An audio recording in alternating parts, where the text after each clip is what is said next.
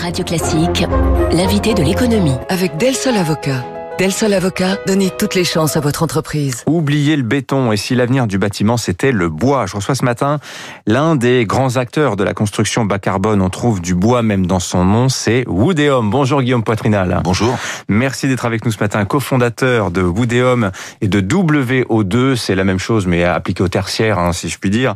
Euh, Guillaume Poitrinal, on parlait à l'instant, on va commencer par ça, du moral des chefs d'entreprise, des patrons de PME. Ça va pas si mal finalement malgré la persistance de la crise. Vous confirmez ce diagnostic dont nous parlait François Vidal à l'instant Oui, on a un tissu d'entreprise qui est particulier en France, en fait, euh, séparé entre quelques quelques entrepreneurs un peu courageux, euh, des artisans euh, aussi, et puis des, des, grosses boîtes. Du côté artisan et, et petites boîtes, oui, le moral, le moral est là. je pense qu'il y a cette idée que le printemps revient toujours. Hmm. Vous savez cette cette phrase. Euh, de, de, Neruda et, euh, et je pense que les gens sont, sont prêts aujourd'hui. Le gouvernement a fait ce qu'il fallait faire vraiment du point de vue, je pense, de la trésor des boîtes. Faut pas que ça dure, faut pas que les gens s'habituent à être sous, sous respirateur artificiel avec euh, avec le PGE. Donc il y a une sortie de crise qui de toute façon va pas être facile, hein. mais je pense que je pense qu'on va avoir un rebond de la consommation. Vous voyez, je pense que les gens vont retourner dans dans, dans les centres commerciaux. Il y a de l'épargne qui va devenir de la consommation. Je pense qu'il va y avoir de l'investissement. Nous, on voit pas de baisse dans les réservations euh, d'appartements que, que, que, que, nous lançons et que nous mettons sur, euh, sur le marché. Donc, euh, il y a quelques, il y a quelques, il y a quelques raisons d'être optimiste. Oui. Alors Guillaume Poitrinal, on vous connaît, vous êtes entre guillemets, vous le dites vous-même d'ailleurs de manière assez assez drôle, un repenti du béton et du bitume. Hein. Fut un temps, vous dirigiez Unibail Rodamco, le géant des centres commerciaux. Aujourd'hui, vous faites tout autre chose, la construction, bois avec Woodéum. Ça fait cinq ans que vous êtes dans cette aventure-là.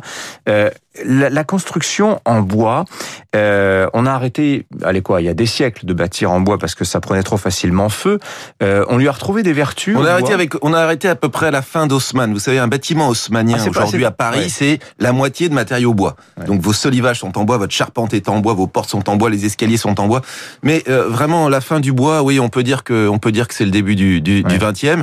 Après, première moitié du 20e, on va travailler avec la brique, on va travailler encore avec la pierre, évidemment, euh, et, et puis le métal. Et puis ensuite, le béton s'impose à la sortie de la deuxième guerre mondiale. Le roi et il règne, le roi béton euh, règne en, en, en maître absolu jusqu'à probablement ce qu'on est en train de vivre en ce moment, c'est-à-dire un retour sur les matériaux de construction naturels euh, qui sont pièges à carbone, alors que le béton est très émetteur euh, de, de, CO2. C'est donc en fait cette transition écologique et la lutte contre le réchauffement climatique qui nous fait redécouvrir le bois. On va bien plus loin que de découvrir le bois pour des questions d'ailleurs euh, strictement écologiques, parce que le bois c'est un matériau merveilleusement hmm. agréable à habiter. Alors justement, c'est quoi les, les, vertus du bois, ses avantages par, comparé au numéro un, numéro un, l'empreinte carbone. Vous avez un matériau qui est issu de la photosynthèse. La photosynthèse, c'est c'est quoi? C'est l'activité de l'arbre qui mange la molécule de CO2. On l'a tous appris en quatrième beaucoup de gens, y compris moi, quand j'ai recommencé, l'avaient oublié. Ça mange la molécule de CO2, ça garde le carbone et ça expulse l'oxygène. Donc pour désintoxiquer la planète, c'est assez simple,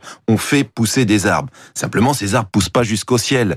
Donc si vous laissez l'arbre mourir en forêt, au bout d'un certain temps, il tombe et vous avez un phénomène inverse qui s'appelle la putréfaction. Le carbone rejoint l'oxygène et l'arbre réémet euh, du CO2. Donc nous, notre propos, il, restitue ce qu'il a, ce qu'il a, ce qu'il avait pris en fait. Il restitue ce qu'il avait pris. Notre propos, il est tout simple. On va utiliser ces arbres qui sont des arbres matures, adultes, issus de forêts renouvelables évidemment. Nous allons stocker, construire avec euh, du bois à la place du béton. béton est émetteur, le bois est stockeur et nous allons piéger ce stock de carbone pour la très très longue durée. Donc un avantage de substitution à un béton émetteur et un avantage de stockage de carbone. Deux avantages euh, je dirais, euh, bioclimatique pour le coup, en tout cas pour le climat, euh, de construire avec ces matériaux au lieu de construire avec des matériaux polluants comme comme comme l'est le, le, béton et un certain nombre d'autres matériaux traditionnels. Alors, ce que vous produisez chez Woodéum, on, vous nous dites, vous parlez de bois, on a l'image tout de suite du chalet de montagne. Non, c'est pas en rondin. Vous, vous quelque part, vous vous rendez toutes ces lettres de noblesse à une technique qui a été inventée il y a 80 ans par un Français. Ça s'appelle le bois lamellé contre croisé. Voilà, absolument. En fait, c'est une innovation parce que la construction en bois, en effet, elle avait aussi quelques désavantages. Oui. Un haussmannien, par exemple, c'est très sonore, vous voyez, d'une- d'un appartement euh, à, à l'autre. Euh, La construction en rondin, elle a des sujets euh, de stabilité et puis de, de, de durée dans le temps. Bon, il s'est trouvé qu'en effet, un Français, puis ensuite ça a été ré- réutilisé par Jean Prouvé, a inventé des techniques de lamellé collé contre croisé. Ça veut dire quoi? En fait, avec des lamelles, un petit peu pour, comme des lamellés collés qui font des poteaux et des poutres, avec des lamelles, on peut faire un mur porteur, un élément de plancher de 16 mètres de long euh, et de et de 3 mètres de large. Et donc nous allons construire, nous allons remplacer en fait le gros œuvre par ce bois qu'on a pu appeler du bois béton, mais il n'y a pas de béton du tout. Et ce sont des voiles absolument magnifiques qu'on peut laisser, d'ailleurs visibles. C'est aujourd'hui ça s'appelle le CLT et là ça s'appelle plus le, le, le multipli, ça s'appelait le multipli. Aujourd'hui ça s'appelle le CLT Cross Laminated Timber. C'est de la haute technologie et ça nous permet d'être aussi efficace que euh, le béton à bien des points de vue, euh, y compris la question du phonique. On est plus efficace que le béton pour l'isolation thermique, hein, d'où soit plus efficace, mais surtout on est très agréable à vivre parce que vous avez cette ambiance chez vous dans des appartements euh, parisiens. hein. Nous travaillons euh, à Issy-les-Moulineaux, nous travaillons à Meudon, nous travaillons à Clichy, nous travaillons à Saint-Ouen, j'ai- travaillons à Vélizy. euh, on, on- on est on est un petit peu partout à Pantin également. Euh, on a commencé à Ris-Orangis, vous voyez. Donc on est on- à Lyon, on est à Bordeaux. Euh, on, on- on peut faire des éléments urbains, donc des, des, des bâtiments de 6, 7 étages. On va même jusqu'à 17 étages à Lyon et à Bordeaux.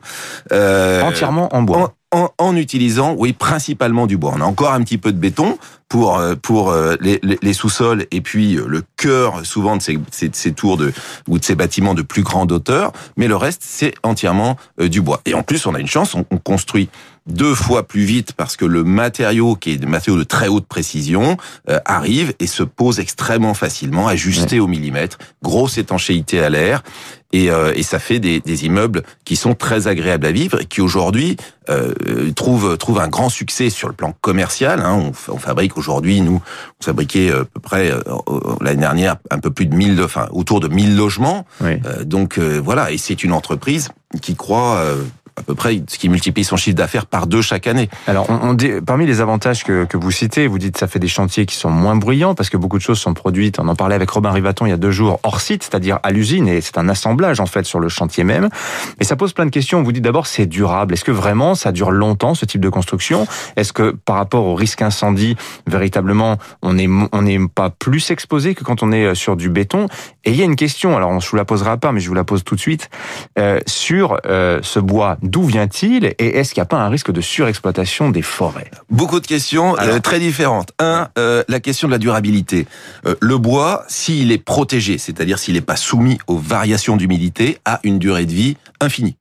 Hein, c'est le bois des sarcophages, c'est le bois euh, des, des charpentes euh, du Moyen Âge. Il a une durée de vie absolument infinie. Donc il n'y a pas de problème de durée de vie. hein. Dès lors que Si- par contre, si vous le mettez, ouais, ouais. si vous le mettez à la pluie dehors sur votre terrasse ou, ou le bois d'un ponton de bateau, etc. Là, il a une durée de vie finie. Si vous êtes une bois de gros œuvre, a une durée de vie infinie. Ça, c'est la première chose. Risque incendie. Avec ces nouvelles technologies, on a beaucoup de moins de risques incendie parce qu'on va pas faire un poteau ou une poutre ou un petit segment. C'est ce qui brûle hein, dans la grange de nos, de nos, de nos parents, c'est le petit segment toujours. Nous, on va faire du bois très massif, très massif, donc peu exposé à l'o- à l'oxygène, et puis surtout qui, s'il y a un incendie, va pouvoir jouer son rôle en fait de limitateur de la diffusion de chaleur à l'intérieur de l'immeuble. Vous savez, un des sujets du béton, c'est que le chauffe. béton, oui. lui, il chauffe et surtout il transmet la chaleur. Euh, Il transmet la chaleur et donc il accélère quelque part en fait euh, l'incendie. Là où le bois va lui-même être plutôt un compartimenteur. Donc les pompiers apprécient le bois pour ses qualités de compartimenteur. Il brûle, d'accord? En fait, plutôt il se consume lentement. On va pouvoir calculer du coupe-feu, on va pouvoir avoir le temps de sortir.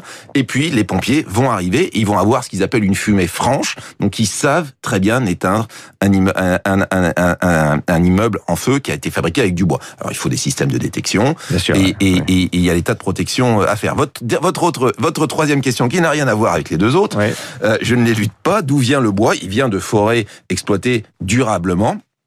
Hélas, en France, il nous manque cette industrie. On a une filière bois qui n'est pas encore suffisamment Mm. euh, structurée. C'est normal puisque de toute façon on n'en avait pas du bois. Ouais. Au pays du roi béton, hein, je rappelle que la France a inventé le béton en 1817 avec Ouais, Monsieur ouais. Etc. Nous Mais sommes attendez, le pays du béton. Vous dites on n'a pas, on n'a pas de bois. Si, on a des forêts, On a mais des on n'a pas la forêts, filière mais nous n'avons pas les industriels qui devraient euh, nous fournir. Donc ça commence à arriver. Il y a Monsieur Pifto euh, en Vendée qui s'est mis à faire une vraie chaîne de production de ce fameux matériau très innovant qui s'appelle le CLT, qui est à la base de ce que de- des technologies que nous avons développées là avec nos nos 70 euh, 70 euh, salariés et puis nos, nos, nos 40 ingénieurs. Euh, donc euh, c'est euh, c'est c'est quelque chose qui est en train d'arriver et que j'appelle de mes voeux. Et je pense que ces technologies vont reconcentrer de l'emploi dans des zones qui sont des zones forestières. On pense au Massif central, très riche en fait euh, en arbres. On pense euh, aux Préalpes, euh, aux Pyrénées. C'est là où on a des très beaux arbres qui prennent un petit peu de temps à pousser, euh, mais euh, qui peuvent fournir cette ressource et quand même c'est quand même bien mieux que d'aller chercher du sable. C'est une ressource renouvelable euh, et, euh, et, et qui et, et qui franchement euh, n'attend que d'être récoltée en fait. Très rapidement, Guillaume, euh, la forêt française pourrait-elle supporter euh, une construction 100% bois dans le pays? Juste un chiffre. Si on faisait 100% de la production résidentielle en bois au lieu de la faire en béton, on aurait besoin de 5 millions de mètres cubes. Eh bien, sachez que la forêt française, chaque année à périmètre constant, elle produit 100 millions de mètres cubes et qu'on en récolte moins de la moitié. Donc, il s'agit d'aller prendre 5 millions de mètres cubes sur les 50 millions de mètres cubes jamais récoltés de la forêt française, ou alors qui partent pour euh, aller faire des usages dits courts, c'est-à-dire en fait avec peu de vertu du stockage. Donc nous allons faire de cette forêt française un vecteur de, de ce puits de carbone, si vous voulez, c'est-à-dire en fait cette forêt française, elle va être utilisée pour absorber le CO2 et nous allons stocker le carbone dans les murs de nos immeubles. Voilà, petit cours de menuiserie et d'écologie industrielle avec Guillaume Poitrinal, le cofondateur de Woodéum et WO2 ce matin, invité de Radio Classique. Merci beaucoup, euh, Guillaume. Il y avait d'autres questions que j'aurais pu vous poser sur Notre-Dame, mais vous reviendrez pour nous en parler à ce moment-là. 7h24 dans un...